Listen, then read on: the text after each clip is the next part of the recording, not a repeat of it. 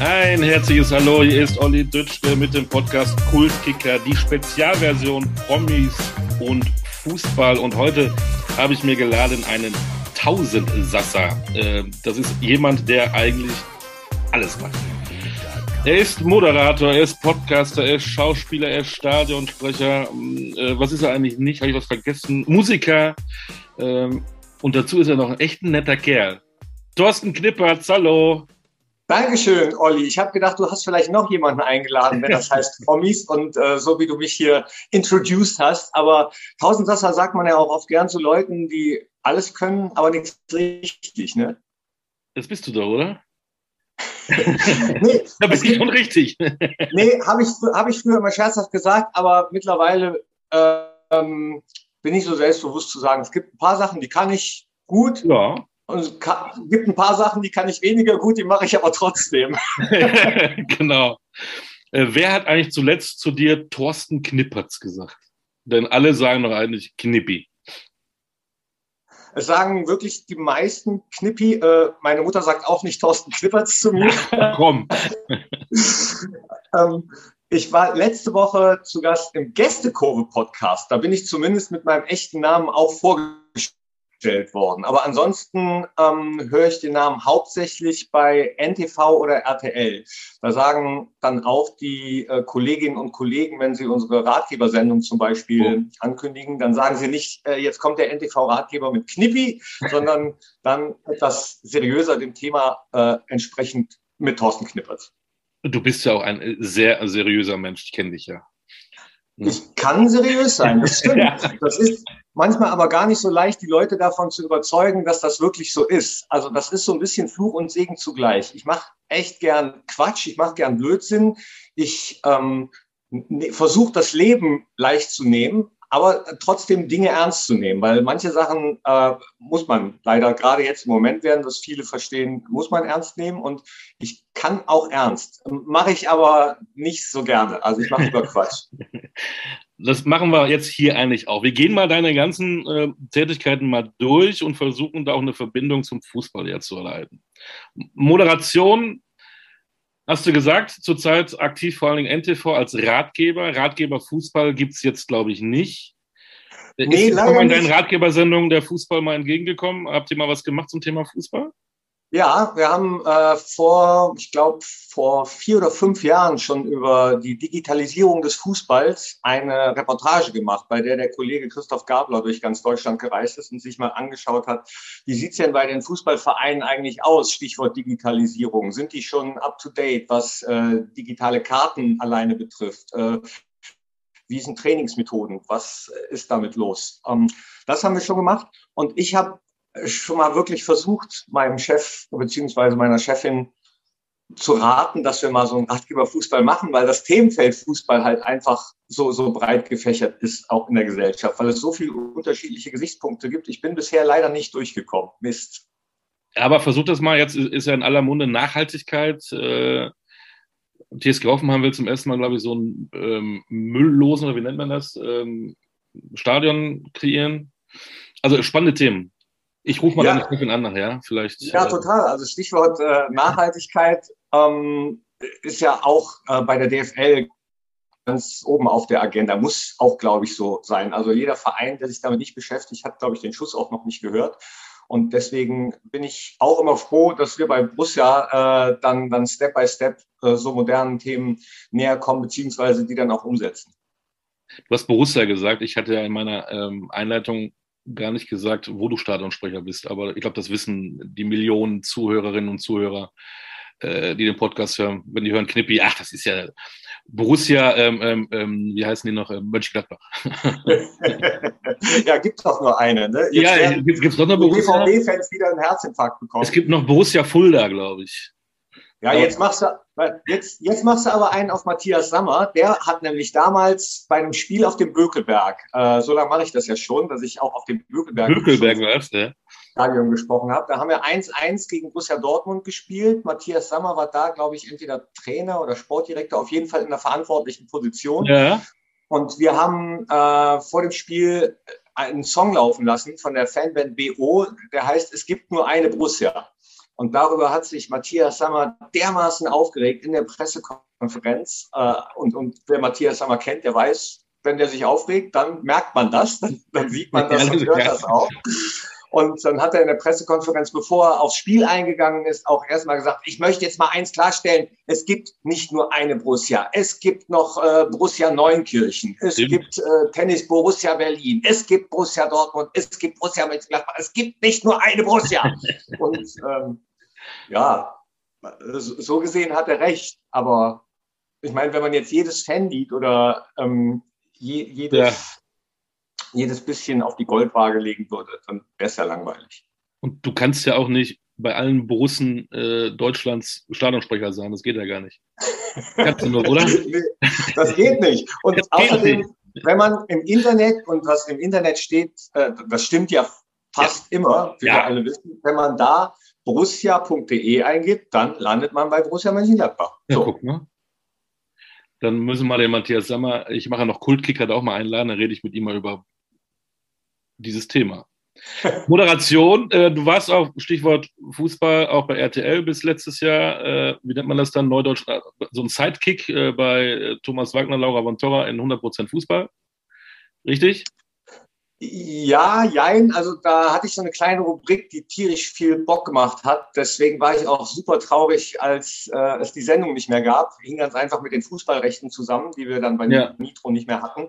Und zwar äh, war das zwei Minuten Fußball satirisch aufbereitet.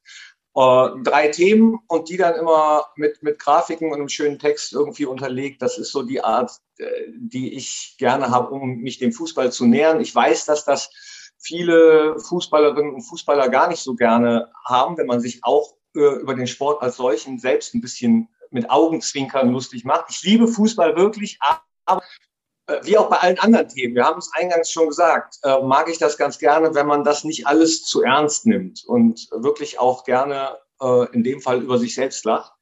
Ja, und deswegen war ich sehr, sehr traurig, als es das nicht mehr gab. Also Sidekick wäre, glaube ich, äh, zu hoch, auch wenn ich ein paar Mal live mit aufgetreten bin, mhm. äh, was auch tierisch Bock macht, weil ich live ganz einfach gerne mag. Aber ähm, ja, also ich würde mal sagen, da, da war es wirklich die Rubrik. Ich muss jetzt, Achtung, den Ball aufnehmen. Das ist eine schöne Übernahme, ja. Ah. Äh, Satire da fällt mir ein ähm, YouTube-Video ein, äh, Stichwort Fußball. Du weißt genau, du weißt genau, ne? woran hat es gelegen, aber ein bisschen anders interpretiert von dir, ne? Ja, äh, genau. Ich, ja, wie, ich weiß nicht, wie viel haben das mittlerweile geklickt? Äh, ich glaube, die ganze Welt. Ich glaube, auch in Suriname, äh, in Neuguinea und Tunesien hat man das mittlerweile gesehen. Ja, ich, also ich werde zumindest darauf am häufigsten angesprochen. Entschuldigung. Also das, das, wo, wo wirklich dann die meisten und, und immer noch einige nicht wissen, dass es nicht echt ist, dass es nicht nach einem echten Spiel, dass das kein echter Fußballer ist. Es gibt immer noch äh, Leute, die nicht wissen, dass das äh, gespielt war. Erzähl und, kurz die Geschichte, die es vielleicht noch nicht gesehen und gehört haben. Äh, was steckt dahinter? Äh, der mittlerweile sehr erfolgreiche Werbefilmer Mickey Sülzer hat damals seine Diplomarbeit äh, nicht geschrieben, sondern gemacht. Und zwar gemacht heißt, er hat Werbefilm studiert und sollte ein gesamtes Werbekonzept erstellen. Hat er dann auch gemacht. Und zwar hat er sich das gedacht, dass er das für Astra macht, für die Biermarke, hat dann äh, verschiedene Schauspieler mit nach Mainz zu einem echten Zweitligaspiel gekarrt und hat dann mit uns zusammen äh, echte Zitate von Fußballern nachsprechen lassen. Also dieses hast du Scheiße am Fuß, hast du Scheiße am Fuß oder äh, nichts ist scheiße als Platz zwei ähm, oder Paul Breitner, ja, dann kam es Elfmeterschießen, wir hatten die Hose voll, aber bei mir lief es ganz flüssig. Also diese Sachen, oder, oder Lothar Matthäus, wir dürfen nicht den Sand in den Kopf stecken. Äh, das sind ja diese Zitate, äh, die es wirklich gibt von Fußballern und die sollten die dann nachspielen für diesen gedachten Werbespot. Und ganz am Ende des Spieltages äh, hat Micky gesagt, ach komm Knippi, wir, wir improvisieren jetzt einfach noch ein. Ja, und dann haben wir einfach improvisiert. Zu dem Zeitpunkt haben alle Fußballer alle ihre Interviews äh, immer angefangen mit, ja gut, ich sag mal, ja gut, äh, ja gut, ja gut. Und so ist dann dieses, ja gut, woran hat die Lehne? Da denkst du, fragst dich, woran die Lehne hat, fragst dich immer, also woran hat jetzt die Lehne? Und so weiter und so fort. ähm, ja, das hat er dann versucht, Astra zu verkaufen, die, diese Werbefilmchen. äh, hat nicht geklappt. Und dann hat er die einfach ins Netz gestellt bei YouTube und da haben ja. die dann, ich glaube, so sechs Jahre mit 250 Klicks äh, erstmal gelegen. Und ich glaube, mit Aufkommen von Facebook damals hat das auf einmal ähm, ja, so eine Eigendynamik angenommen, dass mittlerweile, ich weiß nicht wie viel, drei, vier, fünf Millionen Klicks oder so sind da mittlerweile drauf. Ja, und das Trikot habe ich ja trotzdem an, hat Astra sich wahrscheinlich gefreut. ja, genau. Vielleicht äh, schicken die an Mickey mal einen Kasten rüber oder so. Ja, wahrscheinlich. Alkoholfreies. Ob Astra alkoholfreies Bier macht, weiß ich jetzt auch nicht. Äh, kann ich mir eigentlich gar nicht vorstellen. Äh, aber da sind wir schon bei deiner nächsten ähm, Tätigkeit, Schauspielerei. Äh, ich guck's nicht. Ich habe eben in der Recherche gelesen, du warst bei Unter uns. Also nicht unter uns jetzt hier zu Hause, sondern tatsächlich in dieser RTL-Serie. Ja, ja äh, ein halbes Jahr. Und das hat echt richtig, richtig Bock gemacht. Weil ursprünglich war äh, ein Drehtag geplant aber, Ein Drehtag äh, und du hast ein halbes Jahr dafür gebraucht. ja, auch sowas gibt's. Ich habe mal in der, ich hab mal in der RTL-Serie St. Mike mitgespielt. Da war ich eigentlich der ursprüngliche Pfarrer, der dann aber äh, sofort in der ersten Folge stirbt. Das war auch noch. Haben wir, haben wir Zeit? Darf ich ganz kurz ausholen? Ja, klar. Ja, okay. Also, dann, äh, ich komme gleich wieder auf unter uns zurück. Aber, Natürlich. Äh, nur noch mal kurz diese St. Mike-Geschichte. Dann äh, rief mich nämlich mein Agent Giuseppe Alaimo an. Er war gerade im Urlaub und hatte ein Drehbuch zugeschickt bekommen, in dem es die Anfrage gab, für mich äh, einen Pfarrer zu spielen. Und äh, ja, äh, Giuseppe meinte, lies dir das mal bitte durch, ist wahrscheinlich die Hauptrolle. und dann, äh, er hat das selber nicht gelesen, weil er, wie gesagt, im Urlaub war und hat mir das deswegen weitergeleitet. Und dann habe ich es gelesen, habe als PDF in die Suchfunktion meinen Rollennamen, nämlich Pfarrer Sandmann, eingegeben. Das war die Anfrage, sehr geehrter Knippers, wir würden uns freuen, wenn Sie bei uns den Pfarrer Sandmann spielen würden. Und es ging halt um Pfarrer bei St. Mike. Und dann habe ich in diesem PDF-Dokument Suchfunktionen eingegeben und habe gesehen, Pfarrer Sandmann kommt gar nicht so häufig vor. Aber Seite 1, Pfarrer Sandmann Text. Seite 2, Pfarrer Sandmann viel Text. Seite 3, Pfarrer Sandmann, tot.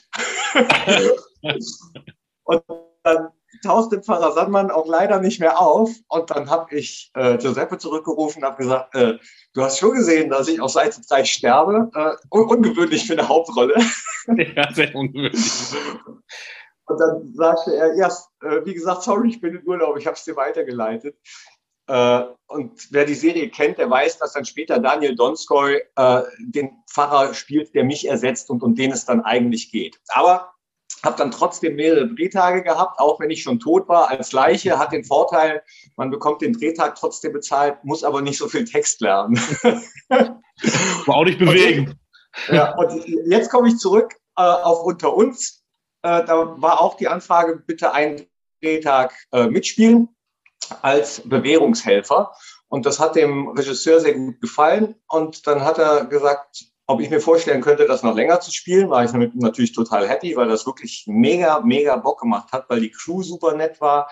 Schon der eine Drehtag ist man hingekommen und hat, ist nett empfangen worden irgendwie. Das war wie so eine, wie so eine Familie. Also wirklich sehr familiäres Miteinander. Das ist nicht immer an Filmsets so, muss ich dazu sagen. Und deswegen hat das so Spaß gemacht und deswegen habe ich mich so gefreut dass er gefragt hat, ob ich Bock habe. Und dann haben die das tatsächlich möglich gemacht, dass ich ein halbes Jahr immer mal wieder ein paar Drehtage hatte als Bewährungshelfer, der dann auch eine erstaunliche Entwicklung genommen hat. Auch das hat so viel Spaß gemacht, weil ich mich letzten Endes als äh, ziemlicher Arsch entpuppt habe. Also der ursprünglich nette, der so ein bisschen spießig ist und nur auf Regeln guckt, wo man nicht genau weiß, ist der einfach äh, spießig und dienstbeflissen, wird dann nachher äh, ziemlich böse.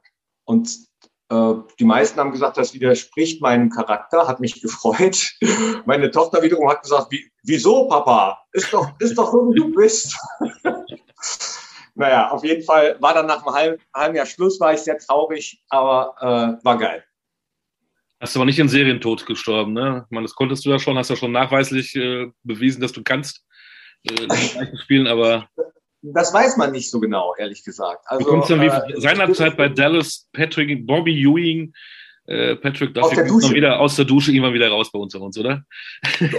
könnte passieren, gerade in Daily Soaps ist das eigentlich, ähm, ja. wo ist, oder man taucht als Zwillingsbruder wieder auf. Ja. Ähm, aber letzten Endes war die dramatische Schlussszene so aufgelöst, dass gar nicht so, so richtig klar ist. Also ich habe nirgendwo eine Beerdigung von mir gesehen. Das ist schon mal eine gute Voraussetzung, um vielleicht irgendwann wiederkommen zu dürfen. Jetzt haben wir ja mal die letzten 20 Sekunden gefühlt gar nicht über Fußball geredet. Ist denn Fußball, in, äh, wenn du, die Schauspielerei machst, Thema äh, bei den ganzen Kollegen äh, in der Technik, hinter den Kameras, die Schauspielerkollegen? Redet ja. man viel über Fußball ja. oder wenig?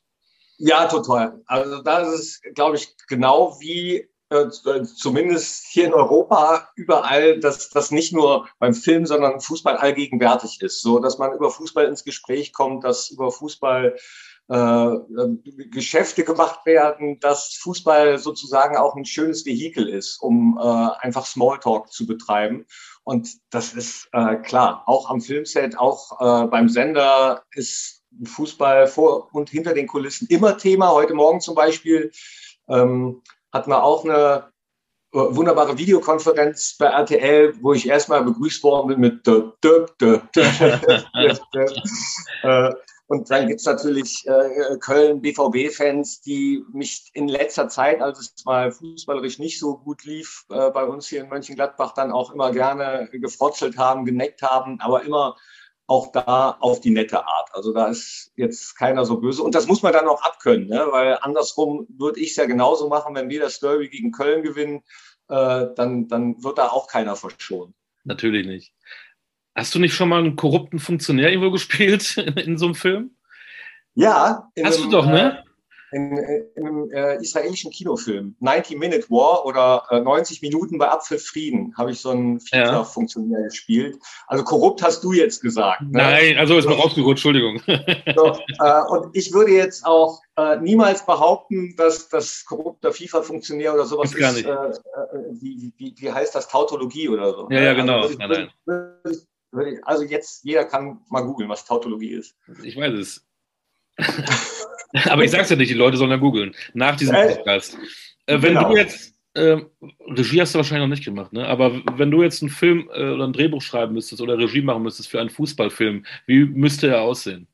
Weil es gibt ja gar nicht so viel. Wir haben eben mal kurz im Vorgespräch über Semmelrogge Richter irgendwas mit Schalke mal 80er Jahre oder 90er Jahre. Es gibt aber so richtig ähm, ich habe letztens gesehen, Trautmann, der war ganz, ganz geil, der, der, der Fußballfilm von äh, Bernd Trautmann, der bei Man City groß geworden ist, als Torwart. Aber so viele. Das Fußballmärchen, das Wunder von Bern. Ja, natürlich Sönke Wortmann nicht zu vergessen. Aber dann muss man doch lange überlegen. Ne? Also es gibt ja gar nicht so viele richtig coole Fußballfilme. Ja, dann gibt es noch die, die, äh, die heißen die, die coolen Kicker, die wilden Hühner. Nee, wie, ja, ja, so, ja, so ähnlich. Äh. Ähm, ja. ja, stimmt. Und ich ähm, glaube und finde, dass bei Fußballfilmen das Schwierige ist, die Spielszenen so aufzulösen und zu filmen, dass es cool aussieht und dass ja. es authentisch aussieht, wenn man nicht wirkliche Spielszenen nimmt. Also fast alle Fußballszenen in fiktionalen, also in Fiction-Filmen eben, äh, finde ich, sind nicht so super gelungen. Und das macht es, glaube ich, so schwierig. Deswegen äh, trauen sich da vielleicht auch viele gar nicht so richtig ran. Das war auch das Gute bei 90 Minute War. Das war Eyal Halfon, ein Regisseur aus äh, Israel, der übrigens das Drehbuch extra umgeschrieben hat. Vor, vorher war eine Werder Bremen-Fahne äh, im Drehbuch und später hat er dann, weil ich alles mitgespielt habe, nachdem wir uns unterhalten haben, äh, die Borussia Mönchengladbach-Fahne reingeschrieben.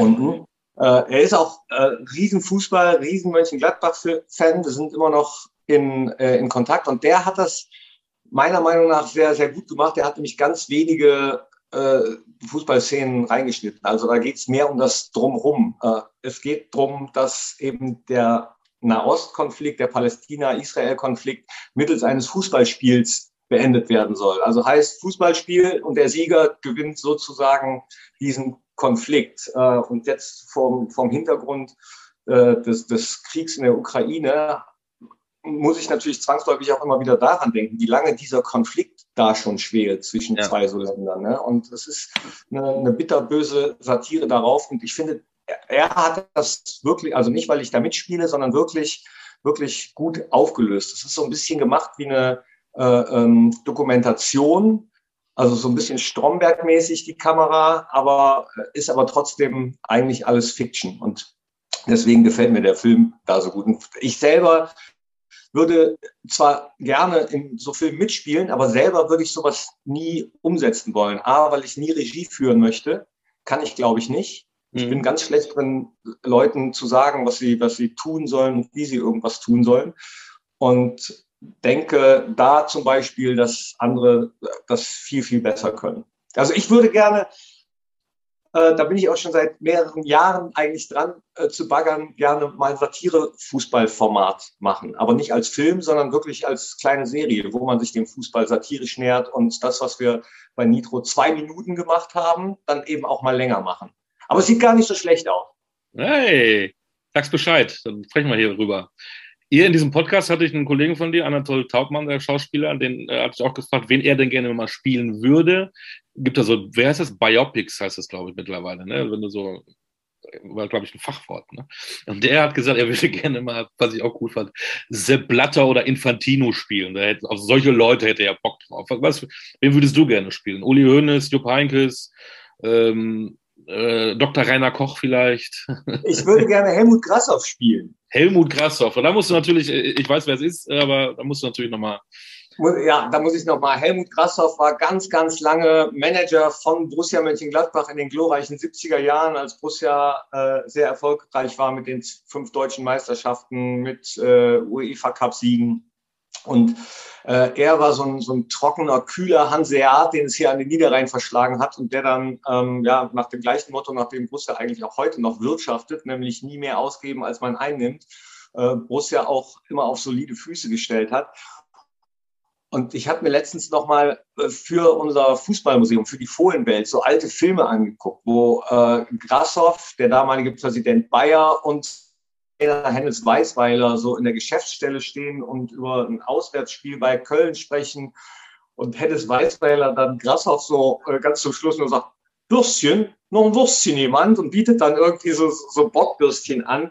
Und jemand hat mir letztens gesagt, dass ich so ein bisschen Ähnlichkeit mit Helmut Grashoff hätte. Ich wusste im ersten Moment nicht, ob das jetzt eine Beleidigung oder ein trockene hatte, oder? Hallo? Ja, aber ja, also ich würde ihn deswegen gern spielen, weil ich äh, eh gerne mit Stimmen und Akzenten experimentiere und so ein bisschen das Norddeutsche dann vielleicht so da reinmachen. Ne? Ähm, das würde ich gerne machen. Dann mag ich die 70er Jahre unheimlich gerne. Also ich finde die, die, Mode in den 70ern super geil, super Hammer. Und ja, klar, äh, der Borussia-Bezug ist ja dann sowieso vorhanden. Also das wäre jetzt der erste, der mir spontan einfiele, den ich gerne spielen würde. Moderation haben wir abgehakt, äh, Schauspielerei haben wir jetzt auch abgehakt. Kommen wir mal zur Musik. Ähm, Hymne Borussia Mönchengladbach ausgenommen. Welches äh, Fußballlied, welche Hymne, äh, Vereinshymne findest du am schönsten? Welche Vereinshymne? Mhm. Oder, oder auch äh, welche Fußballhymne? Auch Fußballhymne, Fußballhymne natürlich gerne auch. Ne? Äh, Never Walk Alone wahrscheinlich kommt jetzt ja. Liverpool, ne? kommt, man kommt vorbei. Ich finde ja schön ja, aber die Herzen von Europa bei Eintracht Frankfurt vom Polizeikorps. Die finde ich ja, ja. sensationell. ja, also diese, diese Diskrepanz zwischen Text und dem, die singen und so, das ist, das ist natürlich, äh, hat was, definitiv. genau. Weil ich, ich finde zum Beispiel Alle, Alle, Alle, äh, finde ich ein super Song. Kann man sich ja gut merken. Ali, Ali, Ali, genau. Der Text auch nicht so schwer. ja, aber auch äh, die Melodie, wie es vorgetragen ist, dann das Video. Ich weiß nicht, ob du es kennst mit äh, Klopp, wo, wo sie ihn, ja, ich weiß nicht, ob, er, ob sie ihn wirklich überrascht haben oder ob es gescriptet ist. Wenn ja, dann spielt das wunderbar, diese Überraschung. Also, das ist schon richtig, richtig geiles Fußballlied. Du hast aber auch Fußballsongs schon gemacht, vor allem auch für Borussia, ne? Neulich sogar, glaube ich auch, ne?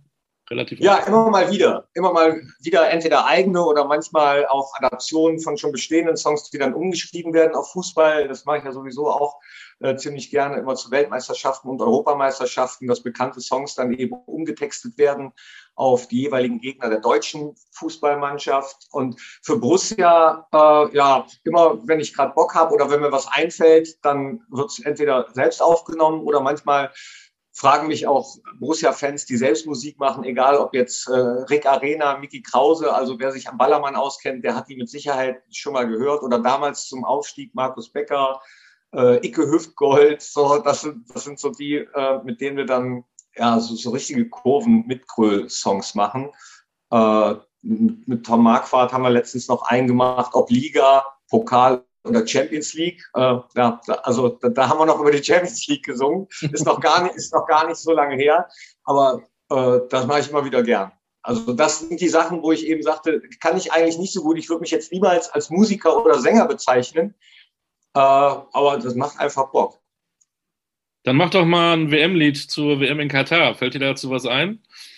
ja, ja, ja, da, da, also da fiel mir spontan ganz, ganz viel ein, ehrlich gesagt. Und ich, ich bin auch echt gespannt, ob ich, also ich plane nicht zu gucken, ich, weil ich sowieso gar nicht so der ähm, Fußball-Nationalmannschaftsspiele-Gucker bin denke ich immer. Aber bei der letzten, ähm, was war es, EM, ne? E, bei der letzten EM hatte ich mir eigentlich auch vorgenommen, nicht zu gucken und habe dann das Eröffnungsspiel gesehen. Das war, glaube ich, Türkei gegen Italien und das war so ein geiles Spiel und Italien hat auch schon so geil gespielt, dass es mich dann doch gepackt hat und ich geguckt habe und am Ende sogar gefreut habe, dass Italien Europameister geworden ist, weil ich finde, dass die es äh, da absolut verdient hatten und äh, auch irgendwie eine lustige, äh, nette Mannschaft hatten. Chiellini, der Typ, so ein abge, abgewichster Typ, der dann äh, so einen beim Elfmeterschießen in den Arm nimmt, äh, wo du aber genau weißt, es ist nicht nur nett gemeint, es ist auch so ein bisschen äh,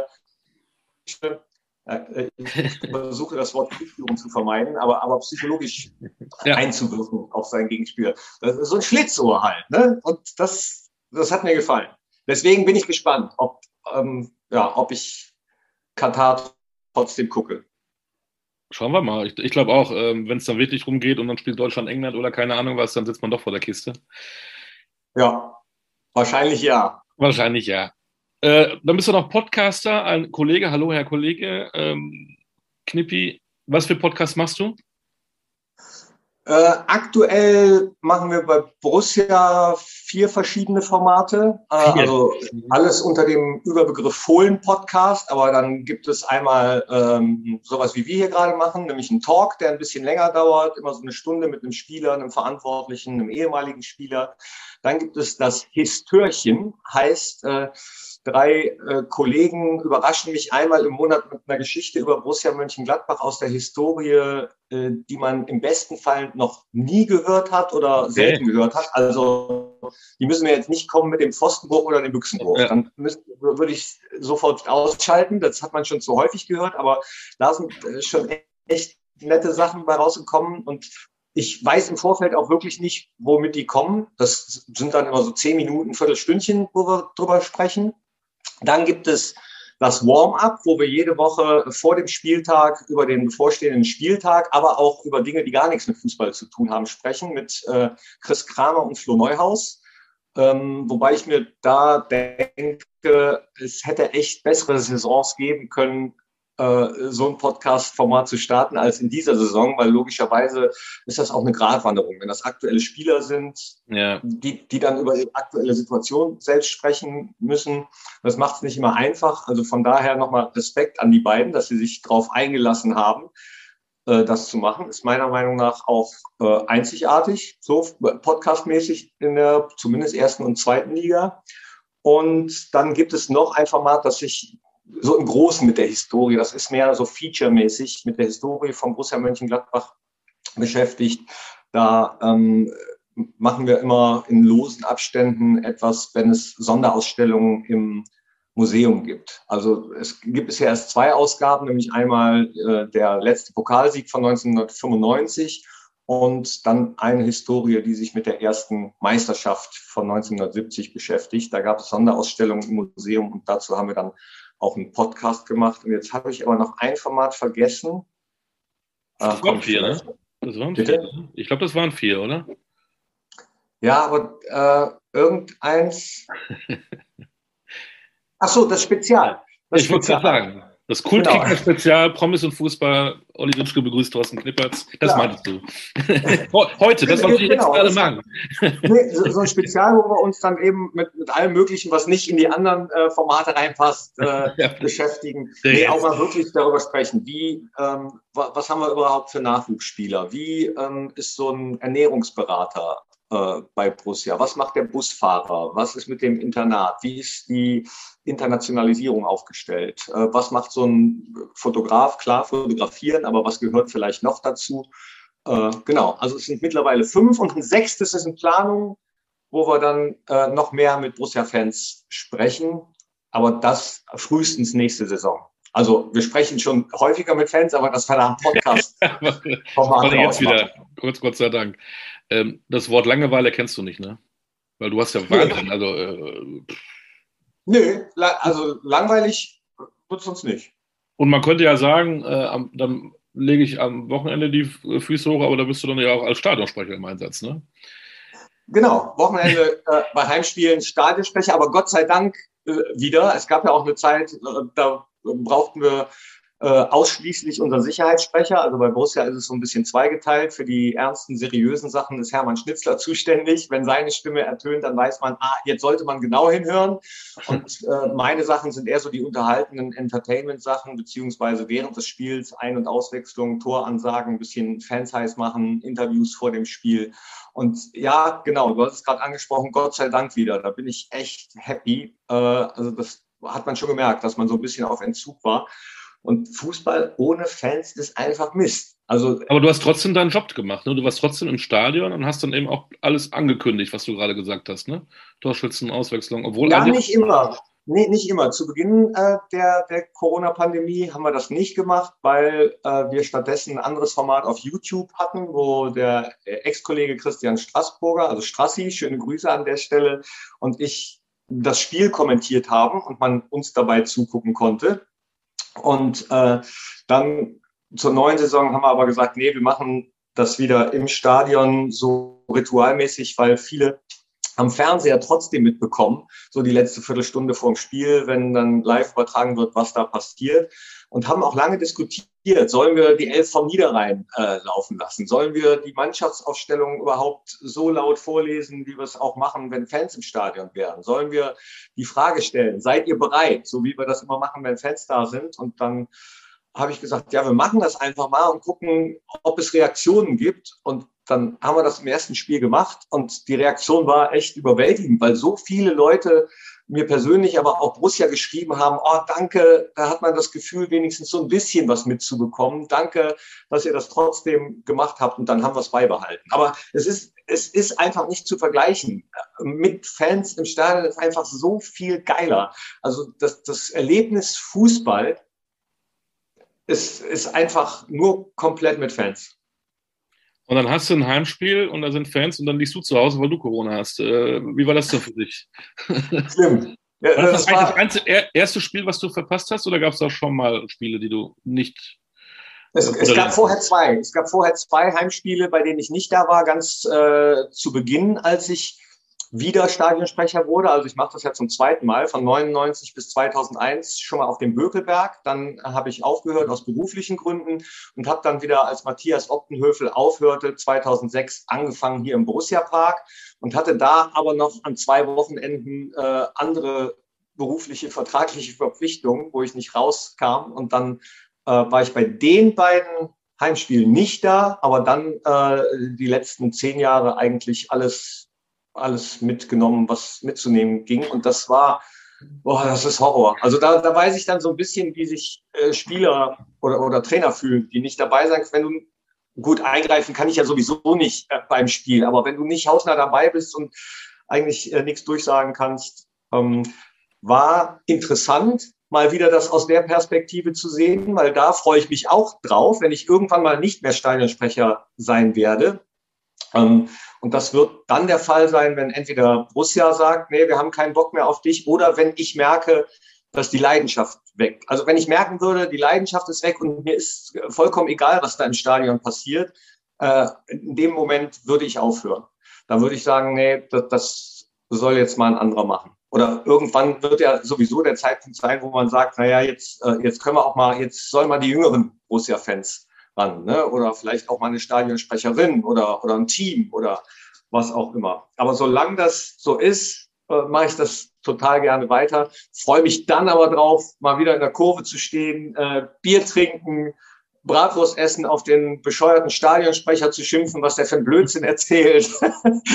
und äh, ja, also von, von daher auch die Perspektive ist schon mal reizvoll. Machen wir kurz die Sendung mit der Maus. Wie wird man Stadionsprecher? Das ist der Thorsten und der wollte immer Fußballspieler werden. Das hat aber nicht gereicht. Der war zu langsam, der war zu faul, der war. Also so, so, so war es tatsächlich. Ich wollte, äh, ganz früher wollte ich Schauspieler werden und Reporter. Und dann habe ich angefangen, Fußball zu spielen und wollte Fußballer werden und habe dann aber sehr, sehr schnell gemerkt, dass ich wirklich äh, vor allem zu weich und zu langsam bin. Und auch Wo hast du gekickt? Bei welchem Verein?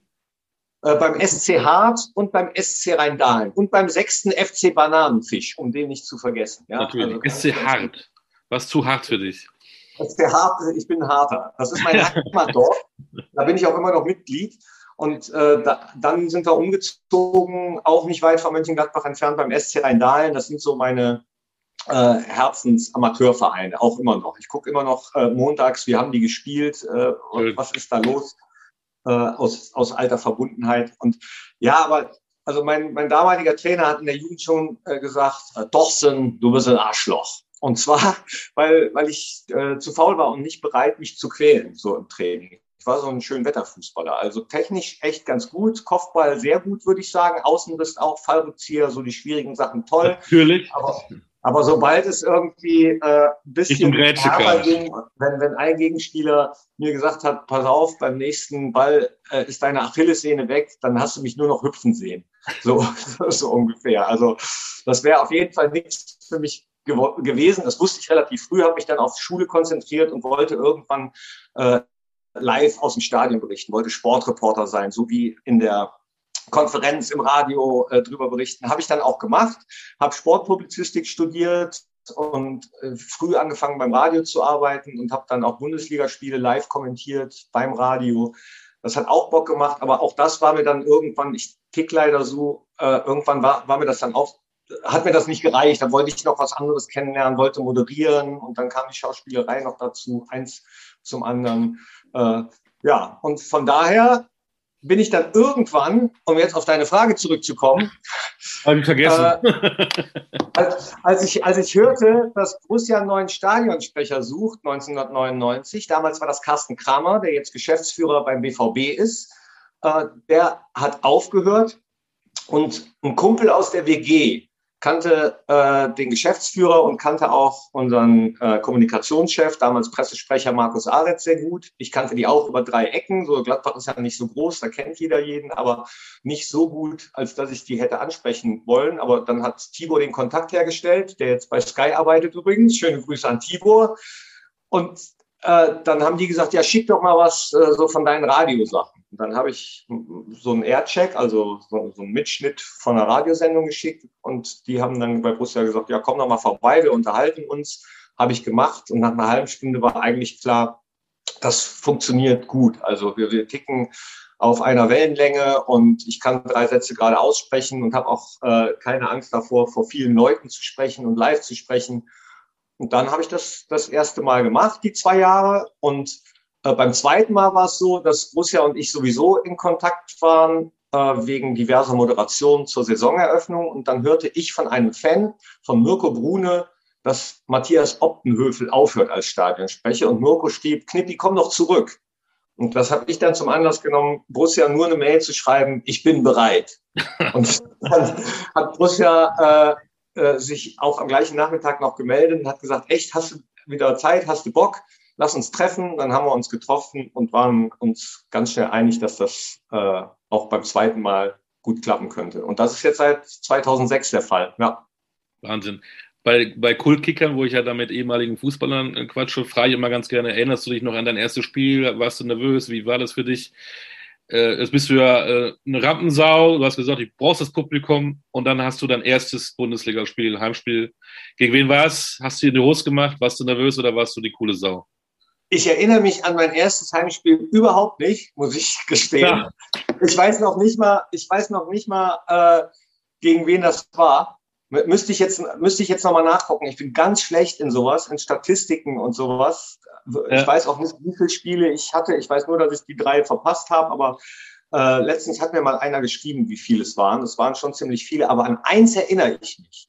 Und zwar an das erste Mal, als äh, Carsten Kramer, also an das Spiel vor meinem ersten Spiel. Das war in der zweiten Liga gegen St. Pauli. Und Carsten Kramer hatte sein letztes Spiel und hat mich in der Halbzeit vorgestellt und hat dann äh, gesagt, so, das ist mein letztes Spiel als Stadionsprecher, aber äh, hier steht schon mein Nachfolger bereit. Das hier ist Thorsten aus Köln. und, und wer weiß, äh, wie die, ja, also wie Gladbach und Köln-Fans zueinander stehen, der weiß, dass die ersten, ich sag mal, vier, fünf Heimspiele für mich gar nicht so leicht waren. Da musste ich erstmal alle überzeugen, dass ich wirklich die Raute im Herzen habe, dass ich, äh, dass ich Gladbacher durch und durch bin. Ja, war, war, war cool. Also das ist Thorsten aus Köln und dann ruft die ganze Nordkurve schon Cologne, Cologne. Habe ich mich auch sehr herzlich bedankt beim Cast. ja, guter Move. Ähm, kann man Stadionsprecher bei einem Verein nur sein, wenn man auch absoluter Fan von diesem Verein ist? Ich persönlich würde sagen, ja, aber es gibt ja auch Gegenbeispiele in der Bundesliga, dass es ähm, äh, Stadionsprecher, Sprecherinnen gibt, die bei einem Verein Stadion sprechen, aber Fan von einem anderen Verein sind. Ich persönlich kann mir das nicht vorstellen äh, hatte mal das Angebot, nicht Stadionsprecher, sondern Stadionmoderator zu werden beim ersten FC Köln, weil ich damals bei Radio Köln gearbeitet habe, sechs Jahre lang. Und die wurden dann Medienpartner des ersten FC Köln. Und meine damalige Chefin hat gesagt, Herr Knippert, Sie interessieren sich für Fußball, Sie machen jetzt den Stadionmoderator. Und dann habe ich gesagt, äh, nein, das mache ich nicht. Und dann war, war, sie ganz verdutzt, weil sie dachte, das ist doch eine Riesenchance. Als Fußballfan muss man das doch, äh, muss ich doch jetzt sehr dankbar sein. Dann habe ich ihr aber erklärt, warum das nicht geht, dass es manche Sachen gibt, die man ganz einfach nicht macht. Und das wäre, habe ich auch schon häufiger erzählt, auch für, für keinen gut gewesen. Also da wäre wär keiner happy gewesen. Weder ich noch die Fans des ersten FC Köln. Äh, damit wäre keinem gedient gewesen. Und deswegen würde ich sagen, so wie ich das verstehe, mit der Leidenschaft und, und authentisch äh, dann äh, die Begeisterung rüberzubringen, kann ich für mich nur, wenn ich auch Fan dieses Vereins bin. Also ich kann mit, nee, es, hinter den Kulissen kann ich das verstehen, wenn man irgendwo vielleicht äh, im Marketing ist oder nicht, oder, oder wenn man das, die, die Leidenschaft nur spielt. Aber nee, das, nee, geht nicht, geht nicht. Punkt. Hast du so ein ganz verrücktes Erlebnis gehabt als Stadionsprecher, wo du sagst, das werde ich mein Leben nicht vergessen, das war so kurios? Ja, es gibt so einige, die mir haften geblieben sind. Einmal ähm, auch im Derby gegen Köln, als dann äh, aus dem Gästeblock auf einmal so ein paar Leute mit Maleranzügen kamen. Das war das Karnevalswochenende, aber ich wusste, das ist nicht nur die Verkleidung wegen Karneval. Da war mir so ein bisschen mulmig, weil ich auch unten auf dem Platz war und nicht wusste, wie reagieren jetzt unsere Fans. Äh, kommen die dann auch auf den Platz und dann gibt es auf dem Platz eine Keilerei. Das hätte auch eskalieren können. Da war ich echt sehr froh, dass das nicht der Fall war. Äh, war ja dann auch Gott sei Dank äh, relativ schnell wieder gegessen. Äh, Ordnungsdienst war da und so. Daran äh, denke ich häufiger zurück. Und dann, ja, du hast eben die Eintracht angesprochen. Dann gibt es noch ein relativ unrühmliches, das ist auch das einzige, würde ich sagen, was ich gerne rückgängig machen würde als Stadionsprecher, als wir im Halbfinale des DFB-Pokals gegen Eintracht Frankfurt gespielt haben. Es gab das Elfmeterschießen und dann habe ich mal kurz äh, den, den Stadionsprecher in mir. Man soll ja eigentlich deeskalierend und neutral fungieren äh, seit einiger Zeit, aber das geht halt manchmal nicht immer. Also da kommt der Fan so in einem durch und in dem Moment kam der Fan in mir durch und ich habe so ins Mikro gebrüllt, als Marco Russ Richtung Elver ging. Ähm, wenn er den jetzt nicht reinmacht, dann ist Borussia in Berlin im Finale. Und äh, Im gleichen Moment, in der gleichen Sekunde hat es mir aber schon leid getan und ich wusste, ah, das war jetzt echt und das war scheiße. Das war, also es war jetzt kein, ähm, man soll es auch nicht zu hängen, aber wenn das ein anderer Stadionsprecher gemacht hätte, wenn wir da zu Gast gewesen wären, hätte ich mich tierisch aufgeregt. Zu Recht. Und dann kam auch schon der vierte Offizielle und sagte, das lassen wir jetzt mal bitte äh, sowas. Und dann habe ich mich da auch schon entschuldigt. Und danach äh, über die sozialen Netzwerke, also das war so der, der erste und einzige richtige Shitstorm, den ich bekommen habe. Übrigens nicht nur von Frankfurt-Fans, sondern auch von vielen Gladbach-Fans, die sagten, ey, das, das war nicht cool, das war unsportlich, unfair. Und ich habe dann äh, mich sofort in der Nacht noch Social Media mäßig entschuldigt, aber auch persönlich äh, bei den Frankfurtern. Also Freddy Bobic war da noch ähm, äh, verantwortlich, habe mich bei ihm entschuldigt, äh, Marco Rust äh, über einen ehemaligen Kollegen entschuldigt, der da bei Frankfurt gearbeitet hat und habe mich dann bei Marco auch noch, als Frankfurt das nächste Mal wieder in Gladbach gespielt hat, persönlich entschuldigt ähm, und habe ihn dann aber auch gefragt, hör mal, hast du das überhaupt gehört, als du zum Elber gegangen bist? Und er hat gesagt, ja klar habe ich das gehört, war mir aber scheißegal, ich wusste, ich mache den rein. und dann, also fand ich, äh, fand ich schön, hat mich auch gefreut, dass äh, alle die Entschuldigung angenommen haben. Ne? Äh, und damit war das Ding dann auch durch. Aber das ist mir schon im Gedächtnis geblieben. Und wie gehst du ab, wenn die Borussia eben die Bayern mal 5-0 im Pokal weghaut?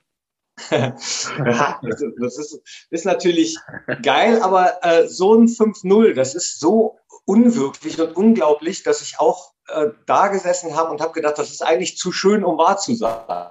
Also ich habe den Braten nicht so richtig getraut irgendwie und das, was danach kam, äh, hat das ja leider so ein bisschen bestätigt. Also können wir uns jetzt leider überhaupt nichts für kaufen. Ne? Dann fliegen wir in Hannover raus. Das ist so ähm, dieses Sprichwort, die Oper ist nicht vorbei, solange die dicke Frau noch singt. So ungefähr stimmt da leider so. Und das habe ich mir angewöhnt im Laufe der ganzen Fußballerjahre. Also ich versuche bei Niederlagen nicht mehr das Ende der Welt zu sehen und weil ich weiß, dass es ja wichtigere Sachen gibt als Fußball und versuche aber auch äh, bei, bei so geilen Siegen mich nicht, also nicht, ich habe so so ein Limit, eigenen Limit da drin, was manchmal ein bisschen schade ist. Vielleicht sollte man es einfach an dem Abend genießen, aber ich denkt dann immer so, ah, ja, abwarten, noch, noch ein bisschen, noch, noch sind wir nicht am Ziel, wir müssen noch weiterarbeiten. Äh, ja, von daher gehe ich an dem Tag selber natürlich schon ab, aber habe dann im Hinterkopf immer, ähm, dass es dann noch ein langer Weg ist, bis man dann, bis man dann richtig was feiern kann. Und es geht ja auch immer so schnell im Fußball. So, ich bin mit abgestiegen, mit aufgestiegen, so und schon eine Woche später kann alles wieder ganz anders sein. Ähm, zurück zur Sendung mit der Maus was muss denn ein Stadionsprecher sonst alles machen? Wann fängst du an? Wie ist deine Vorbereitung? Das hat sich mittlerweile ein bisschen geändert. Also früher, ähm, vor drei Jahren war es so, dass ich bei Borussia ähm, freiberuflich tätig war. Das heißt, ich habe die Stadionsprechersachen alle zwei Wochen gemacht.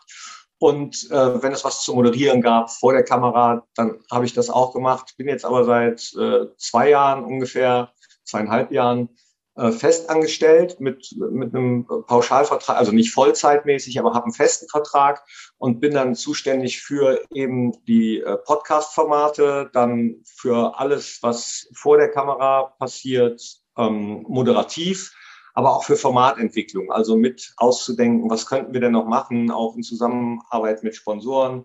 Sponsorinnen, was äh, kann man sich vielleicht noch überlegen äh, bei Interviews, was gibt's für, für kleine Shows, die man noch umsetzen könnte. Dann logischerweise weiter noch die Stadionsprechersachen.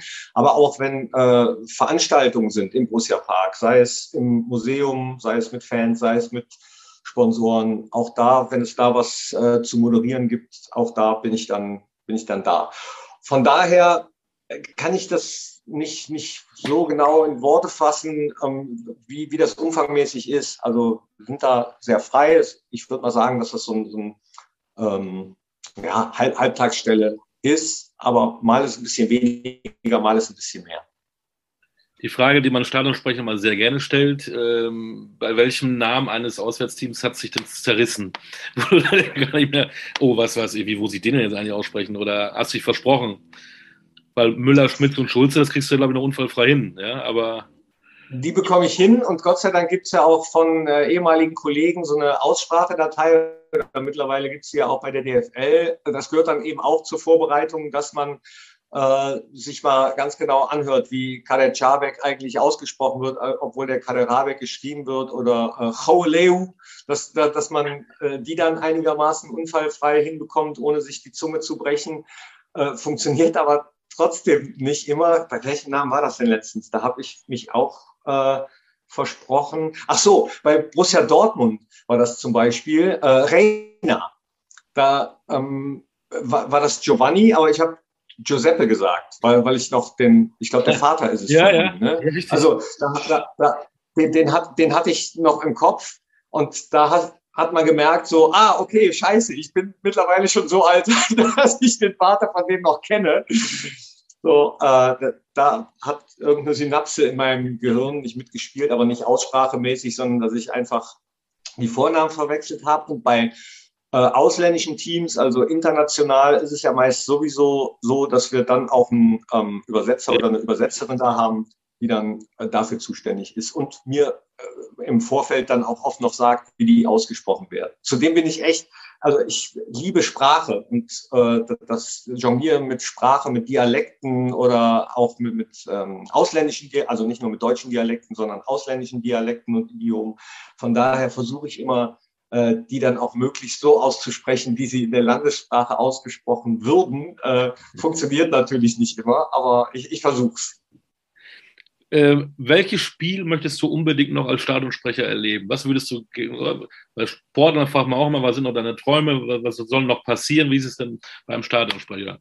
Äh, Natürlich das Champions League, nee, das Champions League Finale, doch dürftest du auch machen, wenn das irgendwo in Sevilla, äh, Mailand oder keine Ahnung ist, ne? Also ich bleibe mal realistisch und würde sagen, DFB-Pokalfinale in Berlin. Das ist so äh, mein, mein Traum.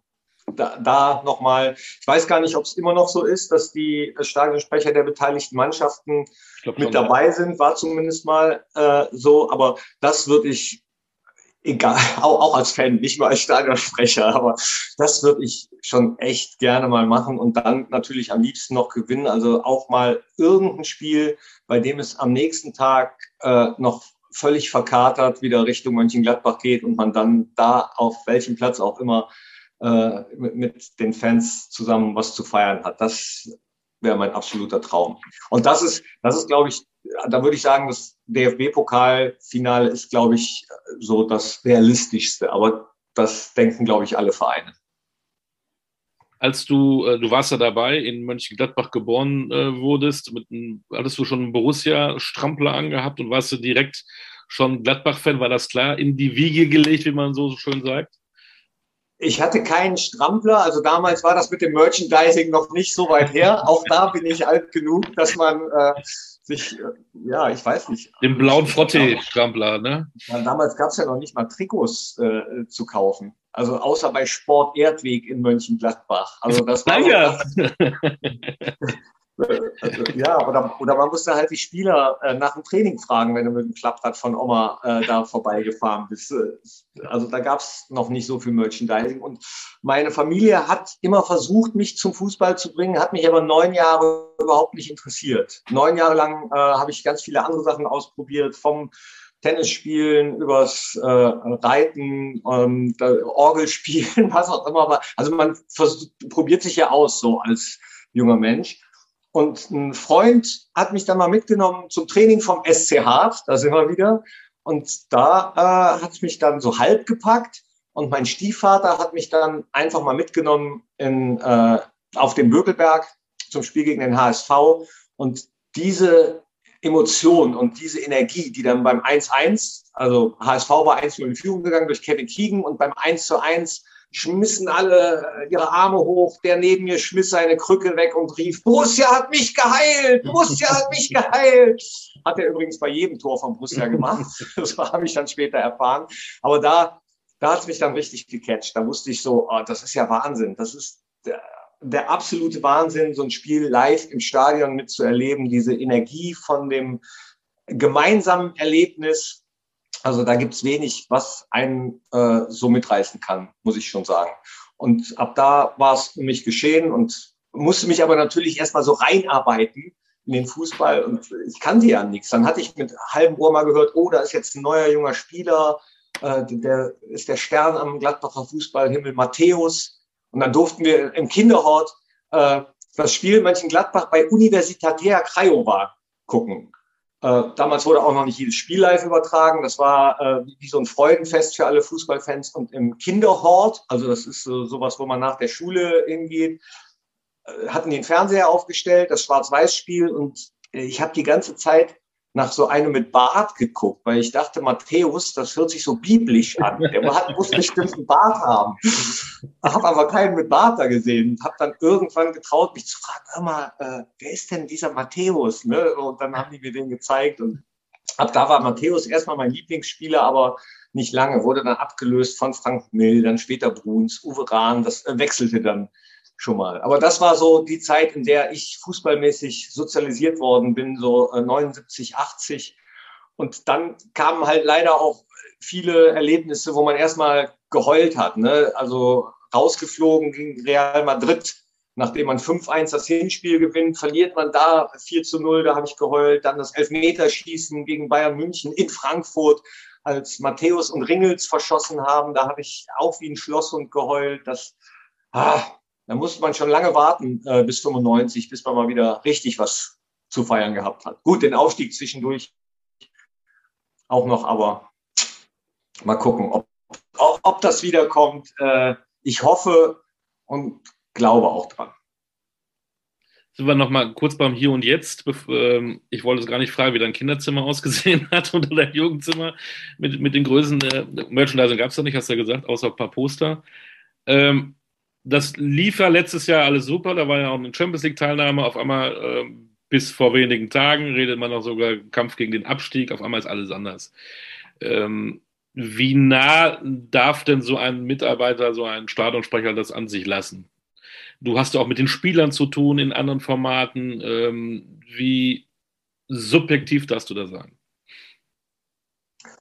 Das ist total schwierig. Einerseits für mich persönlich, weil ich mir eigentlich vorgenommen habe, das nicht mehr so nah an mich ranzulassen, also ähm, Niederlagen nicht mehr so, so schwer und persönlich zu nehmen. Ich merke aber, dass ich das nicht kann. Also, dass ich leide und freue mich aber auch so mit, mit Borussia und der Mannschaft und den Spielern, dass mich das dann äh, trotzdem berührt. Und nach dem Spiel äh, in Stuttgart zum Beispiel habe ich echt äh, bis Donnerstag, Freitag gebraucht, um das überhaupt zu verarbeiten. Ich muss das dann auch immer verarbeiten. Ich muss mir die Spiele nochmal angucken, muss das äh, für mich persönlich nochmal analysieren, muss joggen gehen, den, den äh, Frust in dem Fall äh, rausjoggen. Und das Doofe ist, dass ich so negative Sachen eigentlich, also ich leide intensiver, als dass ich mich über schöne Sachen freuen kann. Das ist ein bisschen doof. Da muss ich vielleicht mal äh, mit einem Psychoanalytiker sprechen, wie ich das ändern kann.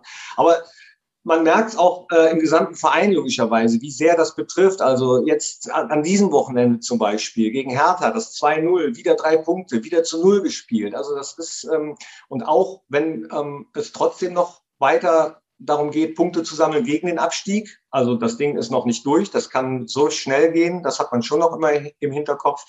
Das äh, betrifft eigentlich alle im Verein. Und ich glaube auch, da kann man nichts, nichts gegen machen. Man darf aber natürlich nicht äh, so wie ein Fan reagieren. Man muss dann schon ein bisschen sich rausnehmen und zum Beispiel auch, ja, so doof sich das anhört, das professionell weitersehen, so wie Fußballer das auch machen müssen. Die können sich ja auch nicht tagelang mit äh, dem letzten Spiel beschäftigen, sondern irgendwann geht's dann eben weiter mit der Vorbereitung auf das nächste Spiel. Das ist das, was dir jeder Leistungssportler, jeder Fußballer sagt. Und ähm, das macht vielleicht auch für manche Fans ein bisschen schwierig, das zu verstehen, weil die Fußballer müssen, glaube ich, aus professioneller Sicht äh, sich dann ein bisschen mehr abkapseln, dürfen das, glaube ich, gar nicht so nah an sich ranlassen. Und das versuche ich oder muss ich als Stadionsprecher oder als jemand, der dann die Formate moderiert, auch. Wenn man zum Beispiel nach einem saudoven Spiel aber trotzdem geplant hat, so ein Talk-Format mit einem Sponsor zu machen, äh, beziehungsweise für einen Sponsor mit einem Spieler zu machen, dann kannst du ja nicht einfach sagen, ja, sorry, wir haben verloren, machen wir jetzt nicht. Also das würde der in dem Fall nicht verstehen. Und dann ist es echt ganz schwierig, die Gratwanderung zu finden zwischen Professionalität und eben äh, diesem Fan sein, dass man, dass man da nicht sitzt wie ein Trauerklos in diesem äh, Format und hat dann auch immer im Hinterkopf, ich muss den Jungs ja auch noch ein bisschen positive Energie mitgeben, weil darum geht's ja auch. Das hat man ja auch im Hinterkopf, dass man, dass man äh, positiv bleibt, dass man sagt, so, komm, auf geht's, jetzt nächsten Samstag äh, äh, hauen wir die dann wieder weg. Ja, ist schwierig.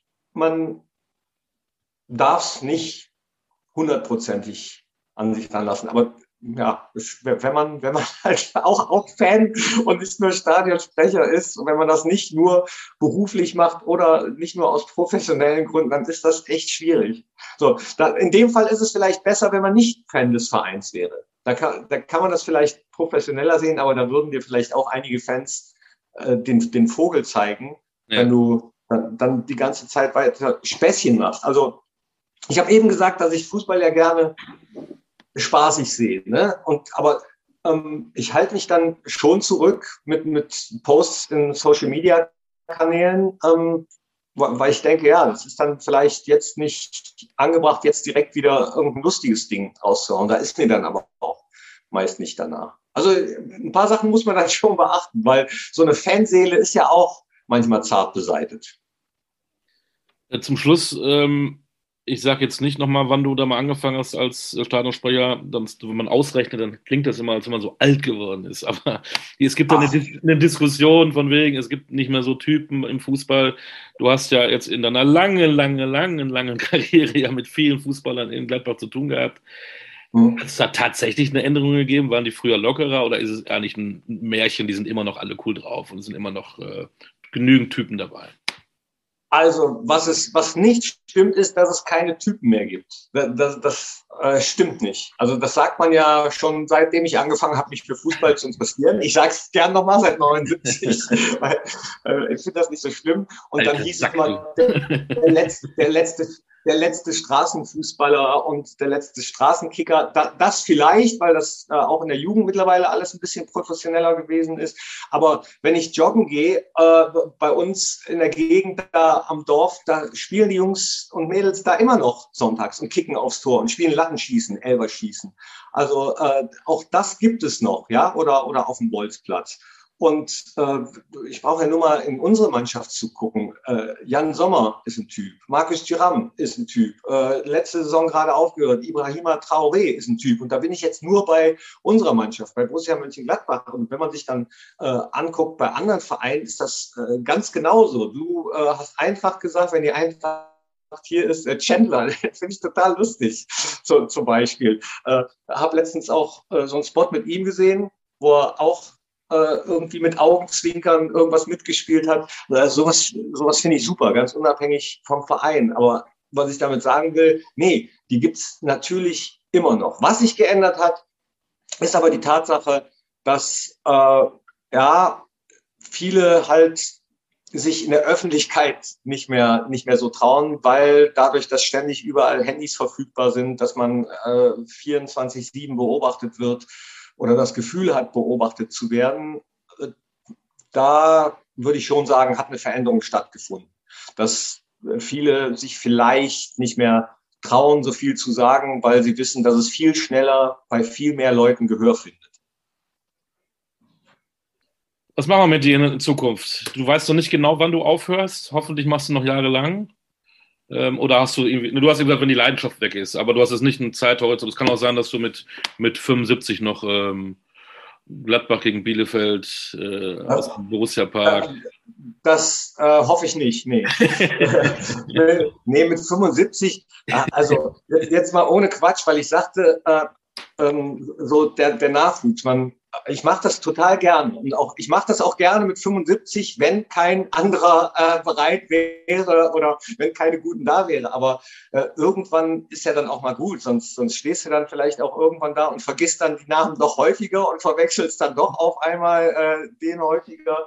Äh, das, das soll ja dann auch irgendwie äh, mit, mit Würde vonstatten gehen, so ein Abschied. Also es ist natürlich auch immer besser, äh, den Zeitpunkt des Aufhörens selbst zu wählen, als wenn man merkt, äh, dass äh, jemand sagt so, ja, der sollte mal besser gehen. Die gibt es ja immer, ne? Also äh, gibt ja auch bei Fußballern.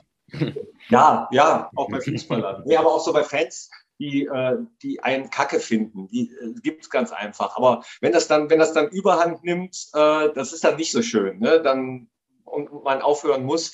Von daher äh, würde ich sagen, sich selbst immer mal wieder genau beobachten, ob die Leidenschaft noch da ist, das Feuer da ist und äh, ob man das auch noch so hinkriegt, dass es im modernen Fußball oder dass es ähm, ja noch zeitgemäß ist.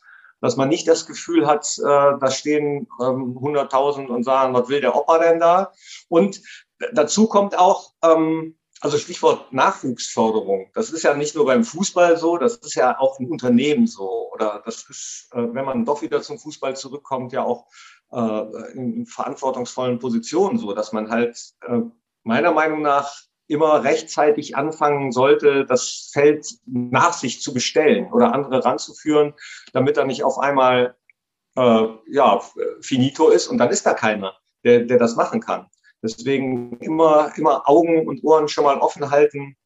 Ähm, wer, wer könnte das äh, eventuell mal machen? Also ähm, ja, Christian Straßburger zum Beispiel, der jetzt nicht mehr bei Borussia ist, so wäre zum Beispiel einer gewesen, der, wenn er länger bei Borussia äh, geblieben wäre, das vielleicht auch mal, also, also er hätte es sowieso machen können, ne? und wenn er gewollt hätte, dann vielleicht gemacht hätte, weiß ich nicht, keine Ahnung. Auf, vielleicht kommt er ja auch irgendwann nochmal zurück. Oder jetzt haben wir auch, ähm, jetzt haben wir auch in der Medienabteilung äh, wieder junge Leute dazu bekommen, wo, wo du auch denkst, ah, guck mal, äh, der beziehungsweise die äh, könnten das doch vielleicht auch mal in ein paar Jahren machen. Ne? Also da sollte man, glaube ich, nie aufhören zu gucken, den Nachwuchs zu fördern. Und dann irgendwann äh, muss man dann auch mal aus der ersten Reihe zurücktreten.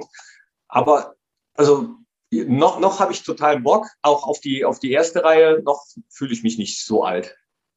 Aber die Augen und Ohren halte ich trotzdem auf. Natürlich. Außerdem hast du sonst auch genügend Projekte. Ich finde dich übrigens nicht kacke. Das, ist schön.